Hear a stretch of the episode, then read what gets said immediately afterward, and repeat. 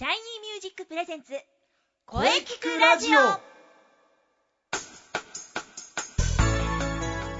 シャイニーミュージック presents 声キクラジオ第222回放送です、えー7月の4週目に入りました。本当に暑くてジメジメしていますがでもいい時期ですね。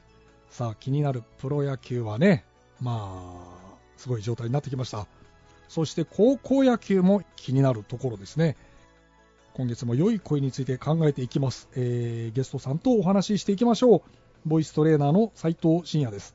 そしてはい、えー、杉ゆきちでございます。7月でございますね。7月ですねプロ野球いよいよ後半戦ですよ。いよいよ後半戦ですねオールスターも盛り上がりましたよ。盛り上がりましたねいや、大谷君はちょっと規格外でしたね。大谷君飛ばします飛ねばしますね。いや、ホームラン競争かつピッチャーって言いますかっていう、そもそもそこなんですけど、そうですよねだってギータに勝ってましたからね。ああ、ええ山田にも勝ったんですよ。すごいですよね。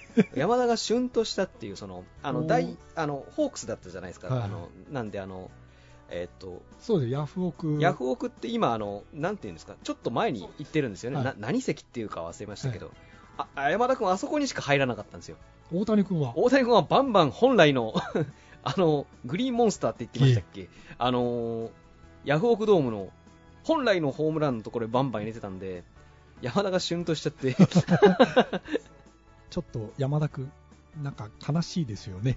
いやいや、まあ、でもでも、まあまあまあ、そんだけ大谷君がすごいっていうことなんでしょうね、全然、大谷君がバッターに専念したらこれどうなっちゃうんですかね。おか恐ろしいですね。ホームラン王はいけそうですよね。ホームランはいけるんじゃないですかね、こんだけ打ちますから。そうですねトもぼちぼち打つんじゃないですかね、それこそ山田君のいいライバルになりそうな 気がしますよ、あなんとなく。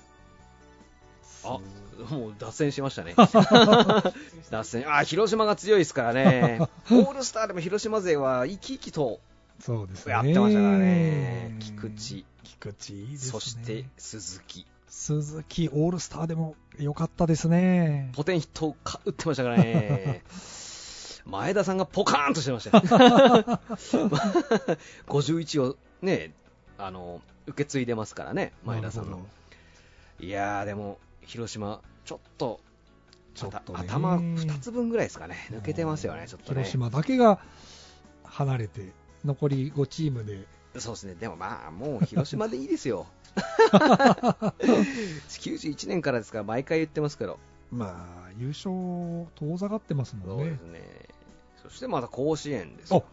ね PL 学園もね。PL 学園はかわいそうでしたね、ね。あの PL 学園がだって 10, 10人いないぐらい、ね。怪我人がボンボン出ちゃって、まあでも怪我人も出ますよ、まあそうですね。人数少ないから、多分みんながちょっと無理してたんじゃないですかね、ねちょっと悲しい悲しいだっなーっていう。て、もう大 PL ですよ、僕の記憶だと甲子園はいつも PL が優勝しているイメージがあったんですけどねそうですね、清原さんとか桑田さんの時がありましたから、もうだってプロより強いんじゃないかって 言われてましたもんね、言われてました。ね阪神より強い。阪神より強い、ロッテより強いっていう、ちょっと入れ替えた方がいいんじゃないかっていう話になるぐらい、すごかったんですよね。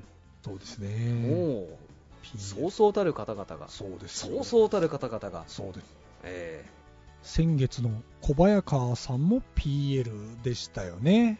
ーそうですね、PL ですよ。メジャーリーガーを何人も輩出してるわけ。阪神の福留さんもそうです、福留も PL です。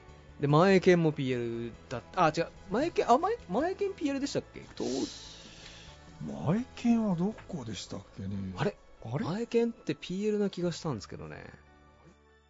あ PL ですね。あ、やっぱ前剣 PL ですか。今ちょっとググりました、便利な世 PL の中にですなりました。の野茂はどっかの、どこかの、あの、工業高校ですよね、確か。はいいやー、前剣 PL ですよ。す PL っぽくないですよね。全然。いや、あと中日の立浪さんもですよね立浪先生なんてもう、P、ド PL じゃないですか。ド PL 立浪さんも相当怖いらしいですからね。めっちゃくちゃ。あだから立浪さん、そんな立浪さんの後輩で宮本さんがいたんじゃなかった。ー怖かったと怖かったと。宮本さんも PL でしたね。PL です、PL です。ああ、PL 学園ですからね。あもう、そして PL でまた話が止まりました。止まりましたね。まあでも、8月7日から15日間。そうなんですよ。やっぱ甲子園はいいですよね。そうですね。夏を感じますよね。そうですね。甲子園、やっぱりいいですよ。いいですね。今年はどこが優勝するのかな。でも、どうですかねちょっと、見てみましょうか見てね。みましょなんか切なくもなりますからね、ね甲子園見てると。う。うん、さあ、さあ、さあ早速脱線してますけどね。脱線しました広島は脱線しないんでしょうね。いや、もう広島でいいじゃないですか。広島と大英で西でもう全部やってもらいましょうよ。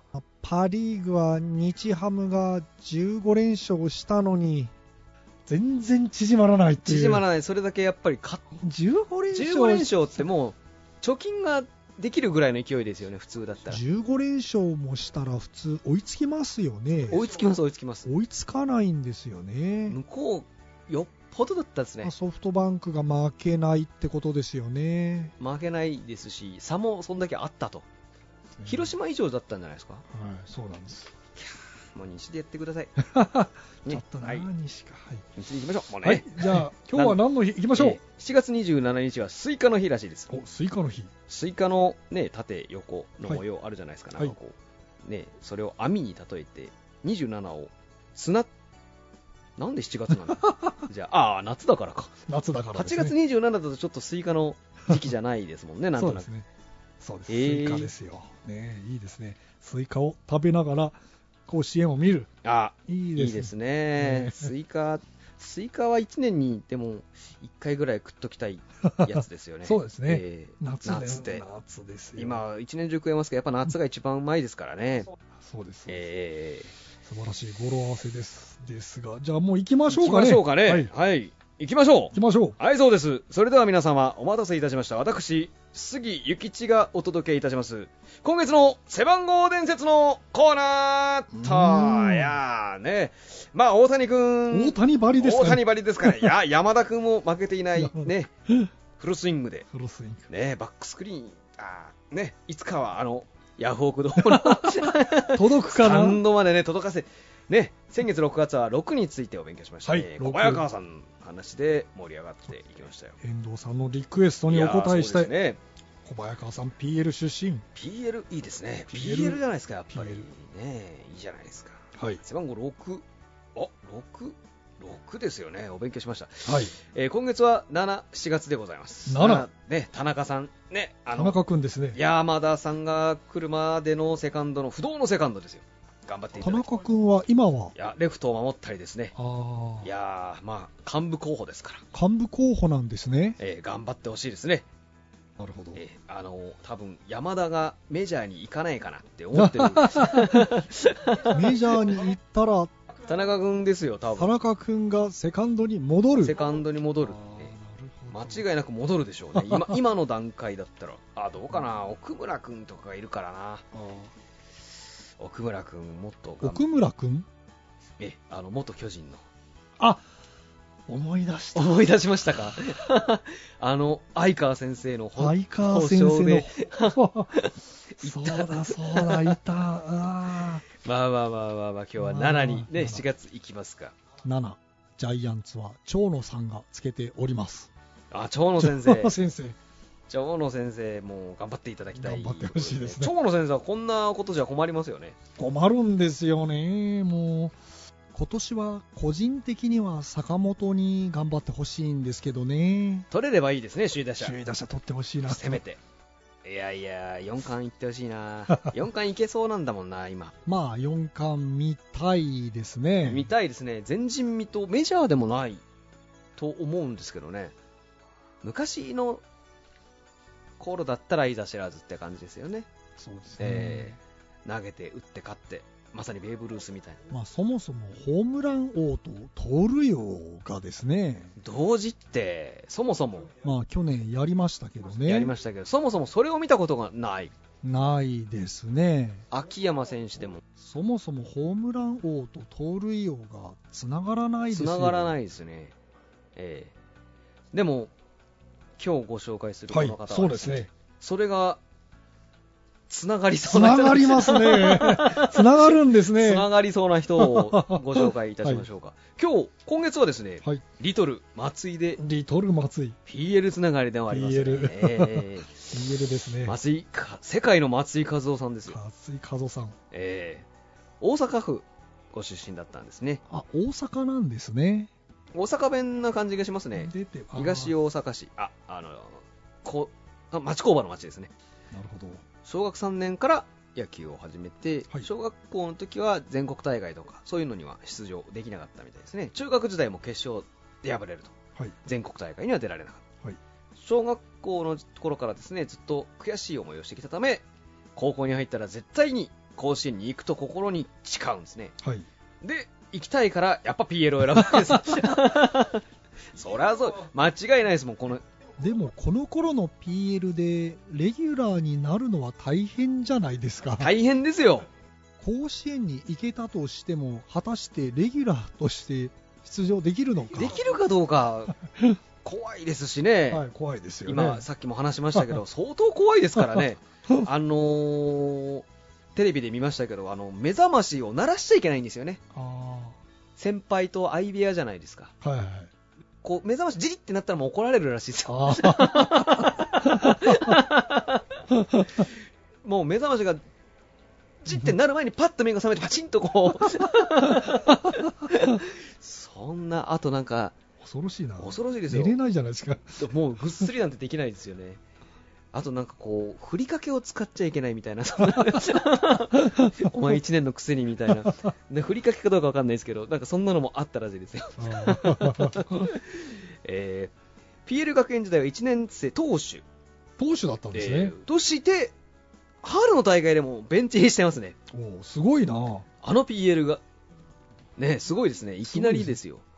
1年の秋の大会では肘を痛めていたんで、松井先生はですね、はいえー投げることができなかったんですね。はいえーでもまあ、PL ですから、チームは勝利。勝つんですね、えー 春の選抜に出場でございました。はいえー準々決勝で、えー先発に指名。おすごいですね。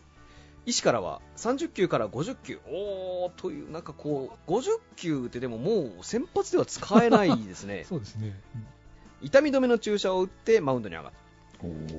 試合が始まると、お先発しましたね、これ。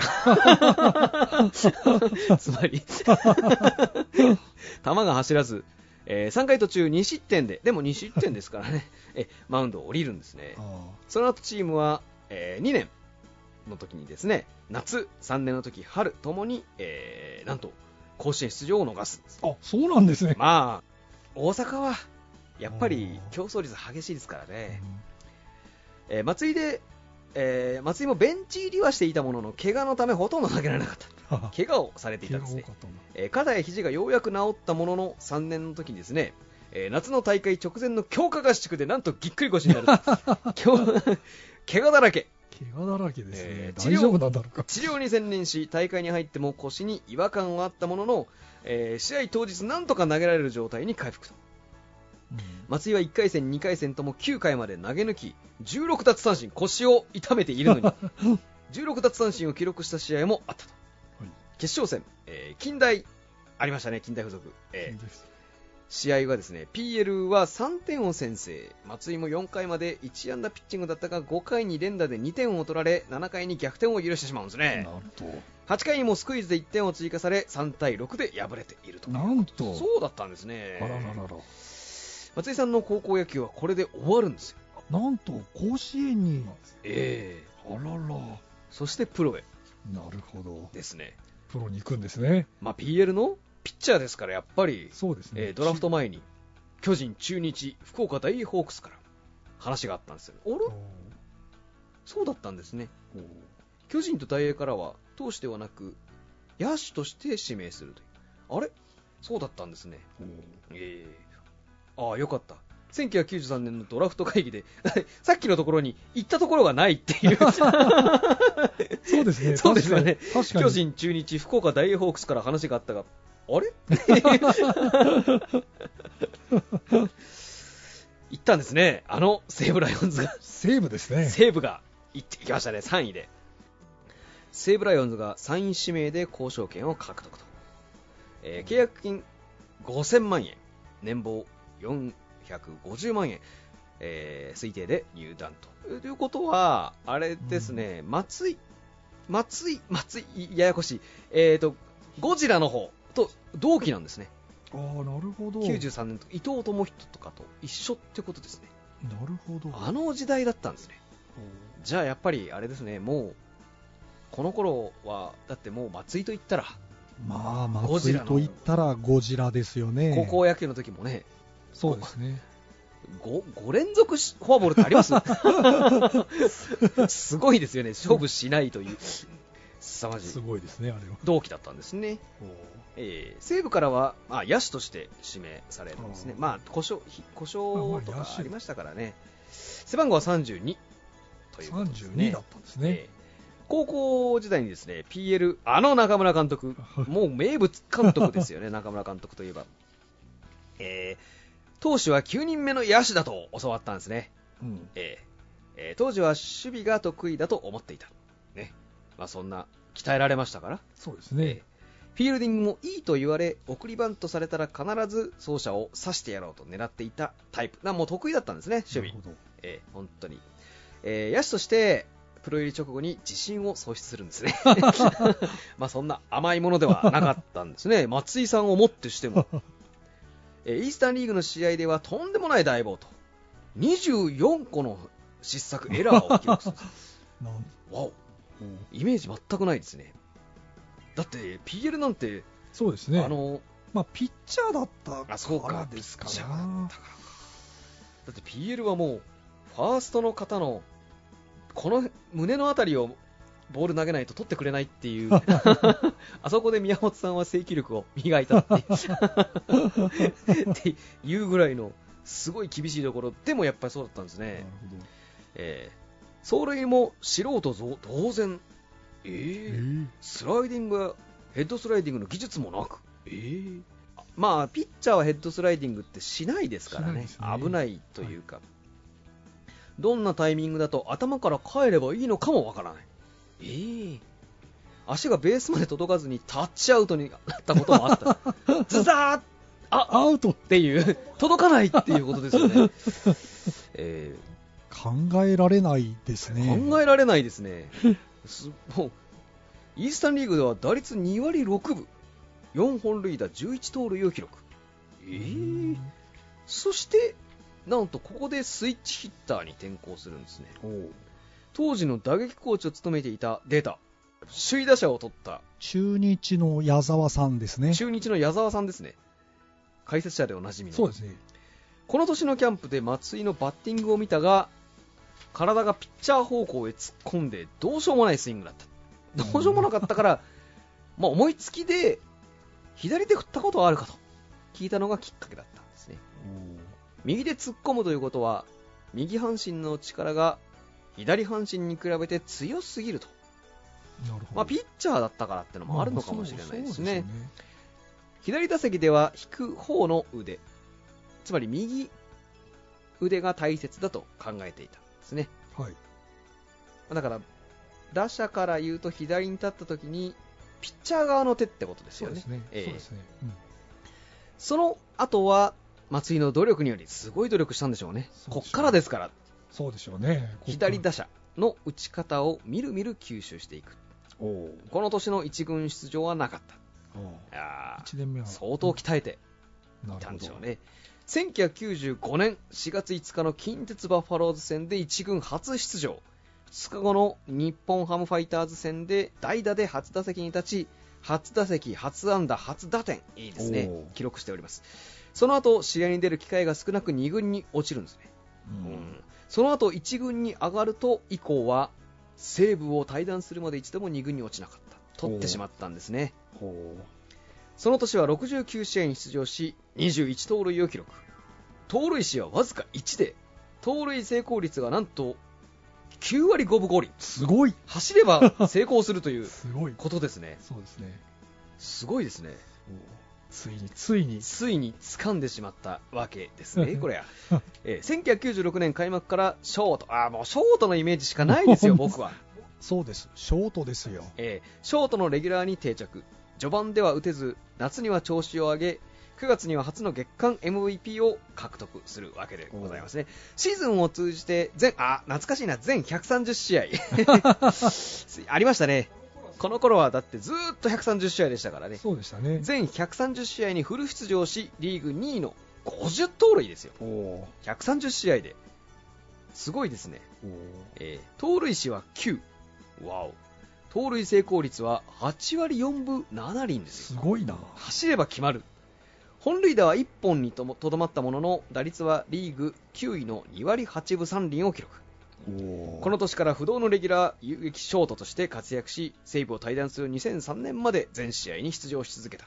うんオフには僕見てましたね、筋肉番付。え ーありましたね、スポーツ選手権みたいなのありましたよすごい筋肉でしたよえねームッキムキですよね。本当に。え若い女性ファンを中心に人気が爆発したと。あれは誰だと。えーいうことですよね。西武ライオンズですから、なんて言ったって。そうですねこの当時はあまり、ね、C、あの CSBS もあまり普及されておりません。まあ、BS、まあ、NHK ぐらいですか。そうですねあまりり民放では西武ライオンズ、埼玉、ないですね埼玉以外ではなかなかない。えーそして背番号32から7。えー7のイメージですよ、やっぱり。僕も7のイメージです7ねのイメージですねえ。1997年前半戦だけ、前半戦だけで39盗塁。おおすごいめっちゃくちゃすごいことですね、これ。すごいなえーそのうち 3, 3投が9回あった。3投しかもこのぐらいの97年の頃って城島とかもいたんそうですよね。そうですねよっぽどすごかったんよっですねぽどすごかったんですね。ええー盗塁も、あ、打率もですね、えー前半終了時点で3割1分8厘。打率やっぱ高いイメージありましたね。えそうですねオールスターゲーム初出場を果たすんですね。そしてこのオールスターでやっぱ名を挙げますよ。覚えてますか？覚えてます。見てましたね、僕は。はもう、いら、苛立たしい思い出しかないですね。オールスターゲーム第1戦では、え1試合4盗塁するんですね。走りまくりましたね走りまくって、もうアピールしまくったっってことですかね。えー MVP を獲得するんですね。なんと、この4盗塁。12球団ナンバーワンの盗塁阻止率、確かこの頃は普通に5割ぐらいあったんじゃないですかね。あの、古田先生から決めるんですよ。古田先生から決めたんですね古田先生から決めたことによって、名を挙げたんですね名を挙げたんですね。この4投、4、しかも4投目は絶対に嫌じゃないですか。はいはいはい古田さんは松井に注意を払ったにもかかわらず3投を決め。3投決めたんですよしかも3投ですからね。まあでも、ピッチャーも、それほど警戒しないですもんね。まあそうですね、えークイックも甘めで、どっちかといったら、はいねえ、勝負を楽しむ系の感じに行きますからね。でもやっぱり4投決められるのは キャッチャーとしていかがなものかと。しかも3投ですからねそう。ですねいや、これは名を挙げますよ。古田さんから古田さんからですから。オールスター戦史上初の1試合に3投を2度。なんということだ。記録同時に達成するんですね。第2戦でも古田から1つ盗塁を決めるという。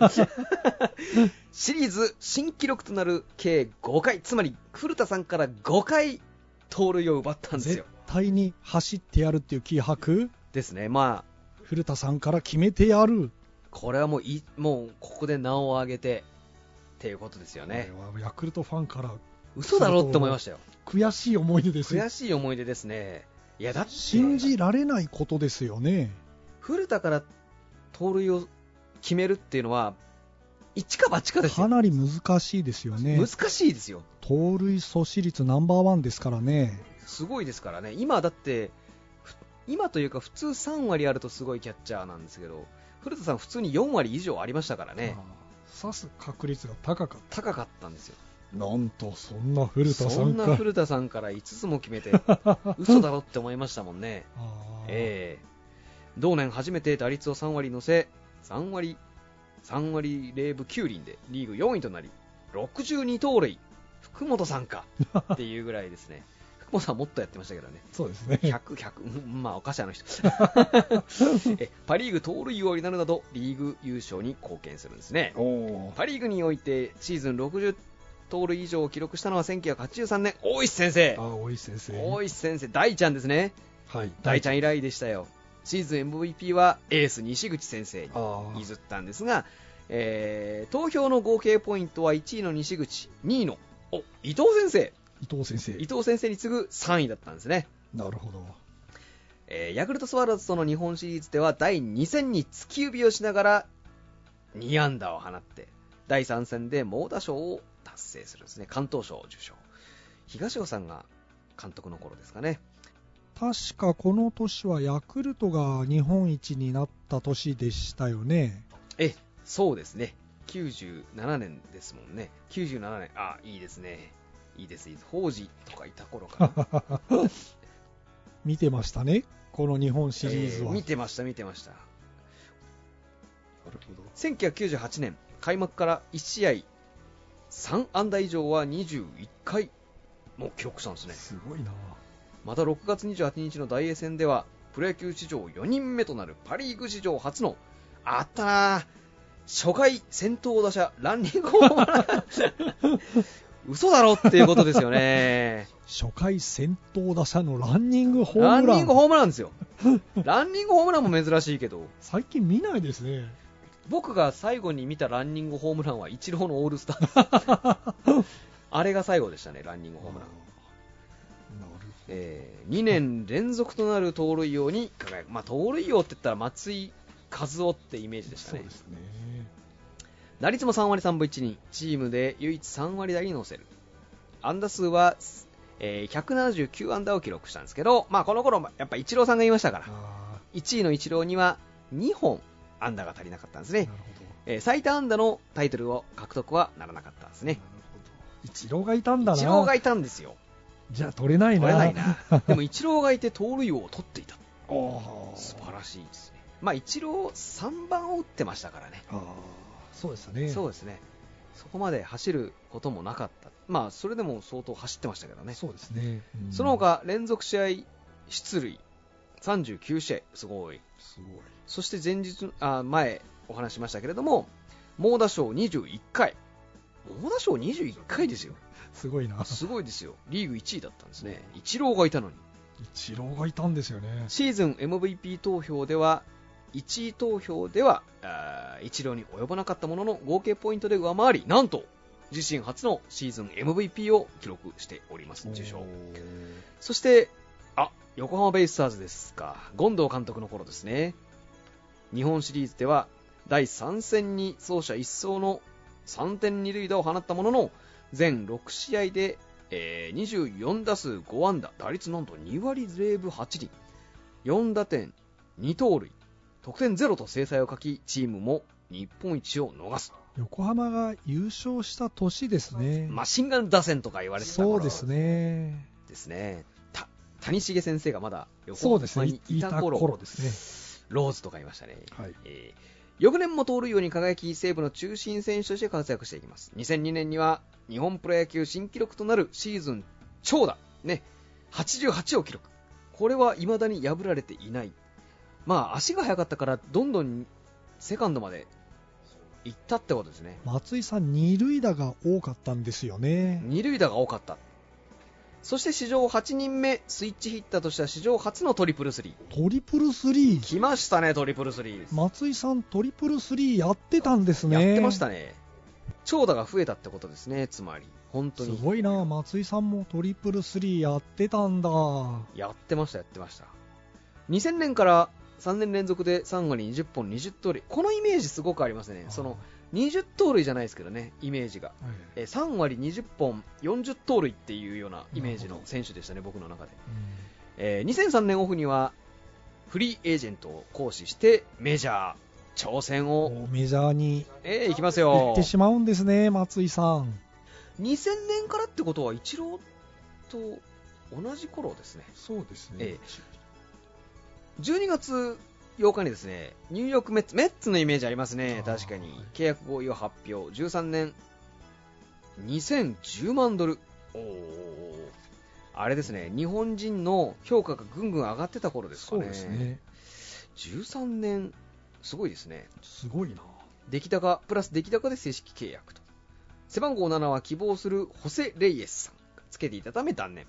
球団からは5と25を提示され、足して7になるという理由で25を選択。へー。なんとなくこう5を選び、日本人は1桁台を選びそうな。足して7になるから。足して7になる。よっぽどあったんですね。えー2004年開幕戦4月6日のアトランタ・ブレーブス戦で、えー前年度に21勝を挙げたラス・オルティスからメジャー史上初となる、えー開幕戦新人の、えー初球、最初のボールですね。初球、メジャー史上初？史上初です。初球、初打席、初本塁打を記録。おすごいですすね。ごいな。じゃあダブル松井は、どっちもホームラン。そうですね。そうですね。確かそうです。確かそうですよね。えっと、満塁ホームラン打ったんですよね、松井は。ダブルでホームラン。ダブルで活躍したんですね。しかしその後は4月までで、えー打率2割5分6厘、2本塁打1盗塁とやや低迷。ちゃ低迷ですね。5月12日のアリゾナダイヤモンドバックス戦では、ランディ・ジョンソンから本塁打。あー、出た、ビッグユニット。あのランディ・ジョンソンからランディ・ジョンソンホー。ムランを打ったんだ。ホームランを打ったんですね。5月までで打率2割6分5厘、5本塁打、OPS7 割8分3、えー6盗塁を記録。しかし、6月から不振、6月25日のシンシナティレッズ戦に欠場し、西武時代から続いていた連続試合出場が1213試合でストップ。ああ、ダブル松井、連続試合出場してたんですね。共に。そうですね。すごいですね。すごいですね。最終的にシーズン全162試合中114試合に出場したがあ114試合にしか出場できなかったんですねなるほど。シーズン通算ではチチーム最多となる125安打32二塁打あーに三塁打を放った一方打率2割7分2厘7本塁打14盗塁とやや物足りない成績に終わったんですね。なるほど。2005年昨シーズン後半にあ腰痛で腰痛ありましたね。やっぱ腰痛高校の頃からやっぱりそうだったんですね。ね。腰痛で約1ヶ月半戦線を離れたことから怪我をしないことを目撃目標に掲げ二塁手セカンドでレギュラーを勝ち取るという強い気持ちで開幕戦のシンシナティレッズ戦で前年に引き続き初打席でホームランを放つ 2年連続開幕戦初打席初本塁打を記録すごいですね しかし5月から不振、6月から故障者リスト入り、結局8月以降は好調だったものの、87試合の出場にとどまるなど、前年の成績を下回るんですね。なるほど。2006年、コロラドロッキーズ、ね、移籍、32試合の出場ながら、打率3割4分5厘、すごい。2本塁打、19打点、8盗塁と好調を維持するんですね。2007年12月2日にヒューストンアストロズ、うん。お3年総額1650万ドル、約18億円、18億3000万円で契お約。すごいですね。すごいですね。うんまだまだメジャーで頑張っていきますよ。2009年8月15日のブルーワーズ戦で、日本人野手としてはイチロー、そして松井秀喜に続き3人目となる日米通算2000本、メジャーの方で記録したんですね。試合後には西武の時の監督である、あ、東尾さん行ったんですね。あ 東尾さんが言ったんですね。日本プロ野球迷宮界のブレザー、あーブレザーをメジャーのところで、もうあの緑のやつですね。なんであの緑なんでしょうね。あれ、なんとかならないですかね、あのブレザー。なんちょっと、あれ、切れないですもんね、なかなか。なかなか そうですね。あのあれ、ばっちり着てる人が会ったこと、あーまあ、昔の人は似合うんですよね、あれが。金やんとかぴったり似合う。金谷が決めたんですかね。おそらく。緑。まあ、うん、まあ、野球っぽい色ではありますけどね。えー、そしてこの年がメジャー最後の年になるんですね。あメジャーリーグではですね、7年間プレー。おお、7年間。あ、7年か。7年、7なんですね。7年間で、やはり7に縁があるんですね。そうですね、すべてのメジャーリーグの組織、まあ、地地区ですかね、ええ、経験したんですね。通算安打数は一郎、松井秀喜に次ぐ日本人歴代3位の100 615。じゃあやっぱ3番目に打者としては成功してるんですね、やっぱりそう。ですね。えー2010年11月25日に、えー東北楽天ゴールデンイーグルスと総額3億円の2年契約を結ぶんですね。楽天に行って、楽天に行って、またもう花開きましたね。花開くと思わなかったですね、僕。もう、あ、なんかこう最後なのかなって思ったんですけど、全然やってますね。やってますね。すごいですね。こっからすごいんですよ。ずいぶん楽天にいますもんねい。ますいます。背番号は本人の希望で西武時代と同じですね、32。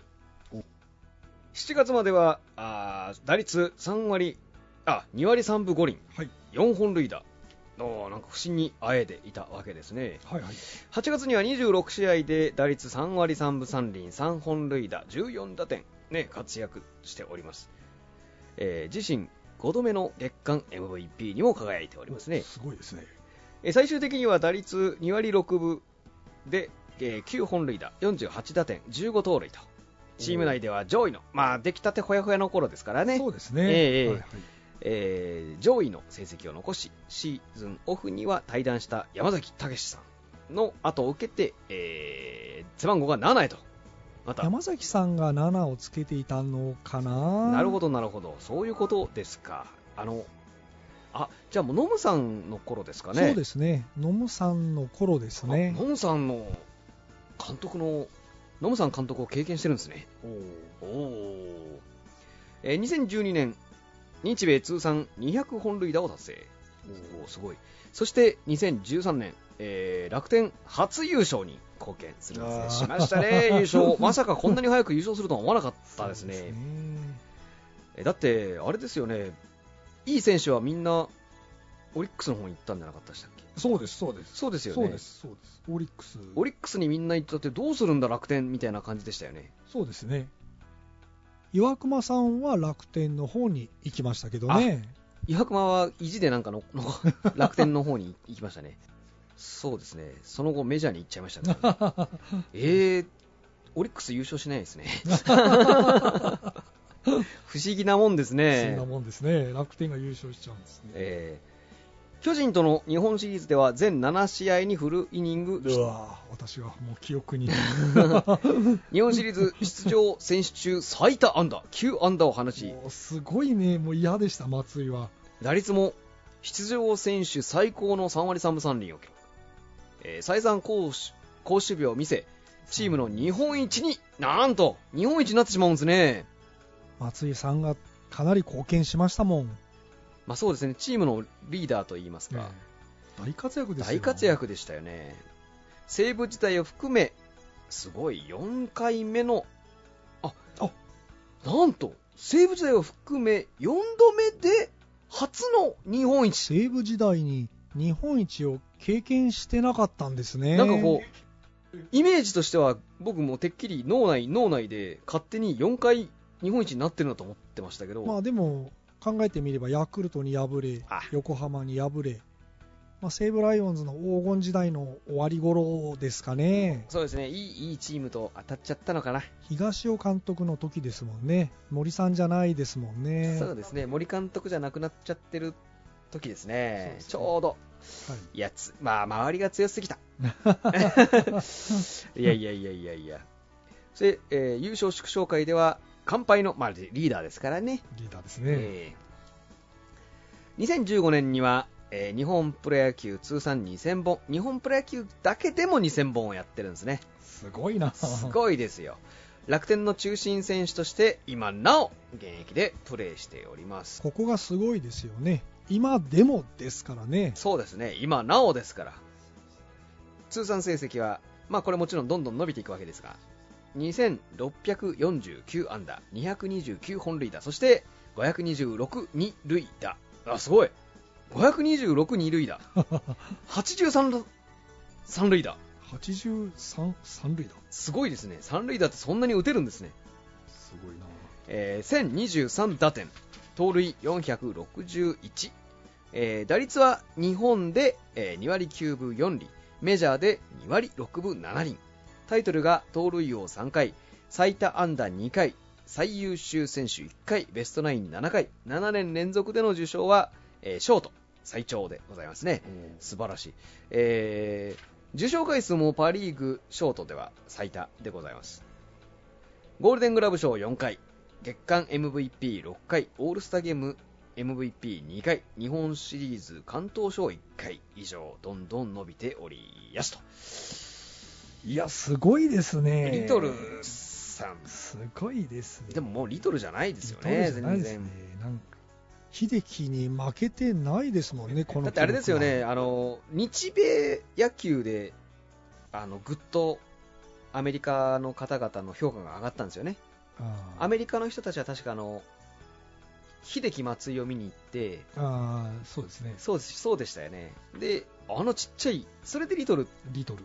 ちっちゃい松井は何あれ、なん誰っていう、あれも松井かっていう、それでリトルっていう名前がついちゃったんですよね。そんだけすごかったっていう。松井さん、3000本安打も夢ではないんじゃないですかね、これは。夢じゃないですね。すごい、帰ってきてこれだけやってるのって、井口さんと松井さん？岩村さんはあれですよね岩村さんはもう、今は引引退というか、確か、ヤクルトに復帰したんですよね。ヤクルトに戻りました。ねヤクルトに戻って、古田さんと喧嘩をして、そうなんですね。確か、まあでもすごいですね、これだけの長い、やっぱ、あれだけ、これだけまあ怪我の経験もあってっていうことは、やっぱ相当身体能力が高い、松井さんもレジェンドですね。レジェンドですよ、だって2649安打でどんどん、それこそ先生もおっしゃる通り、3000本が夢じゃない、い夢じゃないです。これいけるかっていう。けそうですよ、二塁打の数字もすごいですよね。これもすごいですね、二二塁打ですから。二塁打の記録ってこの人なのかな、もしかしたら。なんかこの526っていうのを見ると、ちょっとそう、まあ、福本さんとかいるからな。いやー、素晴らしい。すごいですね。すごいですね、やっぱりす。ごい選手だな。改めて思いました。いやすほんとごい選手だ。すごい選手です。うんレジェンドクラス。福本さんの次はこの人ですよね。そうですね。そうです、そうです、そうですよ。ね素晴らしい。長野君も頑張ってほしいな。頑張れ、長野。まあ、7月はそうですね。松井さんということで、は来月8月、8、原さん原さん。やってないですか？やってないですね。原さんはやってないんですか？広沢さんもやってません。広沢さんもやってない。やってないですね、広沢さん。8はいい選手が多いですからね。8は山本浩二。山本浩二さんからですから。ね。広沢さんもいろいろありそうですね。広沢さんは面白いエピソードばっかりですよ。どっちかっていうと。広沢さんはでもヤクルトのイメージですよね。巨人に行っちゃいましたからね。阪神にも行っちゃい。ましたね。まあ、ヤクルトのイメージですよね。そうですね。明るく楽しいヤクルトスワローズの頃、広沢と池山とね。ええ、そうですね。そうですね。三振したっていいじゃない、みたいな感じの 広沢さん。ファーストでしたよね。ファーストです。最初は外野を守ってましたけど、あファーストのイメージですね。あ、ですね。はい。じゃあそのあたりでいきましょう。はいはい。じゃあ、このままお話を続けたいのですが、ゲストコーナーは CM の後にえーお話ししていきましょう。はい。はい。それでは CM どうぞ。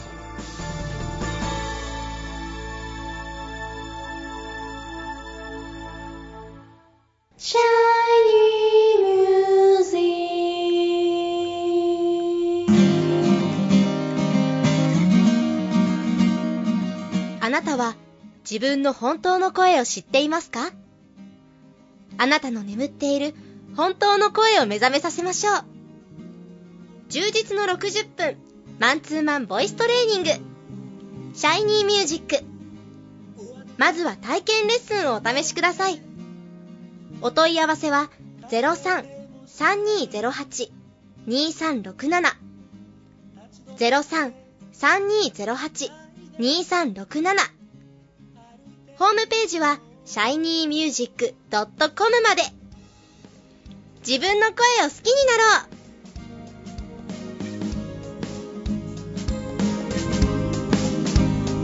Shiny music, shiny music.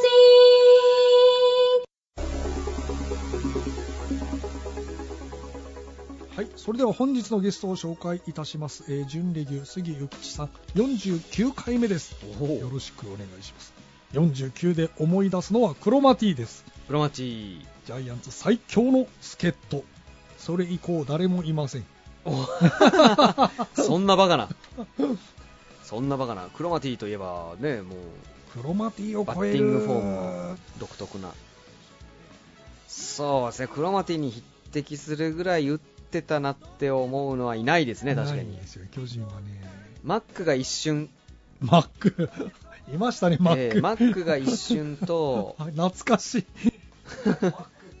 あとロ・メイシあいましたね。ーが一瞬と。神宮球場でデビューだったんですね。初打席ホームランですよ。バカーンって打ちましたもんね。覚えてます。げえなって。クロマティが怪我した翌日にいきなりスタメンだったんですよ。そうですね。そうあ盛り上がりましたあねとはだってく来るけど来るけどっていう感じです毎年ですよね。グラッデンとかいましたもんね。懐かしい。懐かいしい名前が出ましたね。グラッデン。コトーとかいましたいねましたねこといまいち。あそれぐらいそれ以降はだってあれですもんね。ラミちゃんがいたラミちゃんって巨人いましたっけ？ラミちゃんラミちゃんとねあのヤクルトの当時のエースでしたね。あのグライシンガーですね。あのうちの海外ね巨人の海外スカウトが使えないってことが分かって 他から取りゃいいじゃないって話になりましたからね。ヤクルトでまずプレゼンをして 巨人に行ってダメになるっていう。そうなんですね。ハウエルしかり。ハウエルいましたねいましたいました。ハウエルペタジーニも？ペタジーニしかり。グライシンガーしかり。ペタジーニの時ってペタジーニが4番打っててあエースと4番をと取らなかったでしたっけ、はい。本当か？って思いましたからね。しかもその時前年ジャイアンツが1位でヤクルトが最下位なのに 最下位のチームからエースと4番を取るっていう。ぼあそう藤井でしたっけ？あ藤井いましたね。嘘だろうですよ。そんなことされるますかっていう。いやグライシンガーも驚きましたけどね。ーグライシンガーだってバリバリ勝って最多勝人ですよ。を取っえてえ。巨人に行くんですよね、巨人に行ってダメになってロッテで復活するっていう 不思議なことですよね。ラミちゃんもそうですよね確かえ今日巨人に親ってなって横浜で復活するっていう。監督やってますからね。今や監督で当初はおいあんなラミレスに監督なんかできるかやって思ったら意外とやってるっていう。やってますね。意外と立て直してる。投手陣揃えてそうなんですよ。意外といいんですよ、いいんですよね。まあなんといっても d n a は打線がいいですからね。筒香といい。筒香中心に。やっぱ4番がバチンと決まってるのはやっぱでかいっすまあねそんなヤクルトも打線はいいじゃないですか。打つ方はもう全然心配してないです。ヤクルト的ヤクにはルトはね、えピッチャーですピねッチャーなんです。防御率を4点台にしないやっと4点台にあ。なった気がしたと思ったらまた5点台になるっていう。そうですよそんな。オンドルセグが。いやーあいつあいつってもう言っちゃいますけど 帰国しましたよ。あそうなんですね。この謹慎中謹慎というかこの期間利用してでも秋吉選手でいいと思うんですよね。抑えですか？ええ。あちょっとらオンドルセグんいろいろなんかあったんですよありましたありました。あ いつまああいつっても言っちゃいますか。あ の試合見てましたよ。あの秋吉選手が8回にピシャーンと3人で抑えて、えオンオンオンちゃんに、ね、変わった時にあいつが1人で炎上して。もう、ま、大炎上ですよ。んで交代されてあのベンチに帰って吠えまくるっていう。なんか暴れたんですね。暴れたんですよ。いやいやそれで謹慎っていう感じになったんですけどいややっぱちょっとストッパーじゃないですね。やっぱバーネットの前を投げてる頃がそうですよ。バーネット秋吉さんが抑えでおおんちゃん8回とかでもいいんですけどね、後ろに誰かいる方がいいでしょうね。炎上しちゃうんですね。ロマンとかいたかな。ロマンいましたね。ロマンもいいピッチャーですよね。バーネット、アメリカ行っちゃって、バーネットアメリカで楽しそうになんかやってましたけやどね。ってますね。まあ今、49という数字が出ましたけど。49。ヤクルトではドラフト6位、渡辺選手がつけて、82センチ、86キロ、高校通算17本塁打の大型遊撃手。ああ、なるほどね。将来の4番、頑張ってほしいですね。そうなんですね。相当期待してるんですね。さ僕はでもどっちかというと、奥村君の方、ああ、奥村君。奥村君、あの奥村君は相当いい選手ですからね。そういや、僕もね。ショート、取られちゃったな。大引選手が今や、大引選手が調子いいですからね。さて、さて、ままた話が CM 前が長かったのでね声の話でいきましょうああ、そうでした、そうでした。声の話やってますよ、やってますよ。声の話全くしておりませんえさて発表会来年2月26日に向けて頑張っていきまし行きましょょう。えはい、じゃあ CM 前が長かったのでこれで終わりにしましょう。しましょうかね。最後に杉さんのこれからの情報をお聞かせください。はい、もちろん、はい。特にございません。はい。ですが、あるじゃないですかね。はい。シャイニーミュージック第23回。23公演いいですね。23という数字はいい。ですね。ススワローズにとっては出世の番号で出世番号ですね。ございます2017年2月26日中野芸能小劇場会場12時半開演13時。はい。あとはインナースペース先生の 主催、えー即興芝居バトル外伝、えーマッチシビルウォーエピソード3 もうわからない。わ、からない。えー。うん、とか木星劇木星劇場、えーそういうのがあるんですね。あるんですね。これは中西先生と宮先生に詳しくお願いいたしましょう。そうですね。ということですね。さあ来年2月26日にはい。26うつみだな、え内海頑張ってほしいですね。うつみうつみなあ。うつ8月。み、8月。大杉さんの話あをしたんです、そうですね。思い出しました。思い出しましたね。去年は大杉さんのお話でした。なんかこう、大杉さんというのを見て、杉という字が入ってるおの大杉。そうですね。8月、まあ、はいつかあれやりたいですね。杉がつく選手。杉がつくせ杉内じゃない。杉下先生とか、杉もう、大、杉がつく選手。杉村さん、あ杉村いましたね。えあいいですー、ね。杉、うん、いいですね。杉浦。杉浦。いましたね。いましたね杉浦。え代打の切り札でしたね。え杉内。杉内。ああいいですね。杉内くん頑張ってるよ。ね頑張ってほしいですえねですね。杉がつく。いいですね。ええそういうのもいいですね。さあ8月じゃあ広沢さんとかも面白いかな。はまあ面白いエピソードには事欠かない人ですよ。い。ええ広沢さん。将棋が得意。あすぐに古あ田にトラさん。抜かれたトラさん。トラさんそうですねはい。じゃあ8月にまたお待ちしております。はい。ありがとうございました。ありがとうございました。はい。杉吉さんでした。どうもありがとうございます、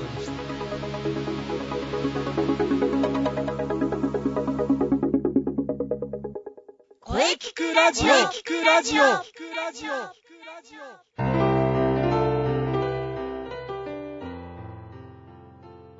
はい、えーお疲れ様でした。お疲れ様でした。ゲスト、えー元気ないっぱい杉内さんでした、はい。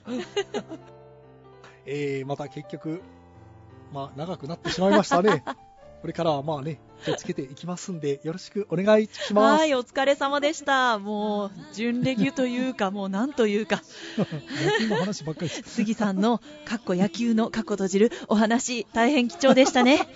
さて、この声聞くラジオでは皆様からのお便りをお待ちしています。メールは、声聞くラジオアットマーク、シャイニー -music.main.jp まで、k-o-e-k-i-k-u-r-a-d-i-o アットマーク shiny-music.main.jp まで。ブログとツイッターもぜひチェックしてくださいね。はいぜひチェックしてくださいね。お願いしますはい、第222回目の放送、いかがでしたか？はい。はい、えーこれからもですね、はい、いろんな角度から声について考えていきます。声ですからね。はい野球じゃないですからね。はい、そそうです。野球じゃないです。声です。ですよ。はい、そうですね。はい。はい、来週から8月に入ります。はい。えー次回の配信は8月3日水曜日午後2時からの配信を予定しております。はい。えー来週のゲストさんはですね、声優目指して頑張っております。関田絵里香さんを予定しております。はい。お楽しみに。楽しみです。それでは最後に先生から告知をどうぞ。はい、えー私の告知ですが、はい。気になるシャイニーミュージック公演のお知らせです。おー、そうです、そうです。はい、えー来年ですね、2017年2月26日日曜日、おなじみ中野芸能小劇場を予定しております。はい。ぜひ皆様遊びに来てください。お待ちしております。うん、もう今から皆さん開けておいてください。はい、ぜひ開けておいてください。ははいい、よろしくお願いします。よろしくお願いします。はい、それではね、じゃあ、あの、中西さんのはい告知ね、そうですね。インスペのお話をぜひはい。エピソード3とか、ねえ、非常に気になりますが、そのあたりはブログとツイッターをチェックですね。はい。あの、ぜひチェックしてください。そして、えーえーマッチに向けても、えー活動を続けております。ぜひ、ブログ、ツイッターチェックしてください。よろしくお願いします。うん。はい。エントリーも、あの、お待ちしておりますので、はい。まずは、ブログとツイッターのチェックですよ。よろしくお願いします。はい、早いもので関東も明日には梅雨明け、いよいよ夏本番。ね、暑くなってきますから熱中症には気をつけましょう。はい。はい、えーそれでは次回もしっかり声について考えていきましょう。はい。それでは、ままた来週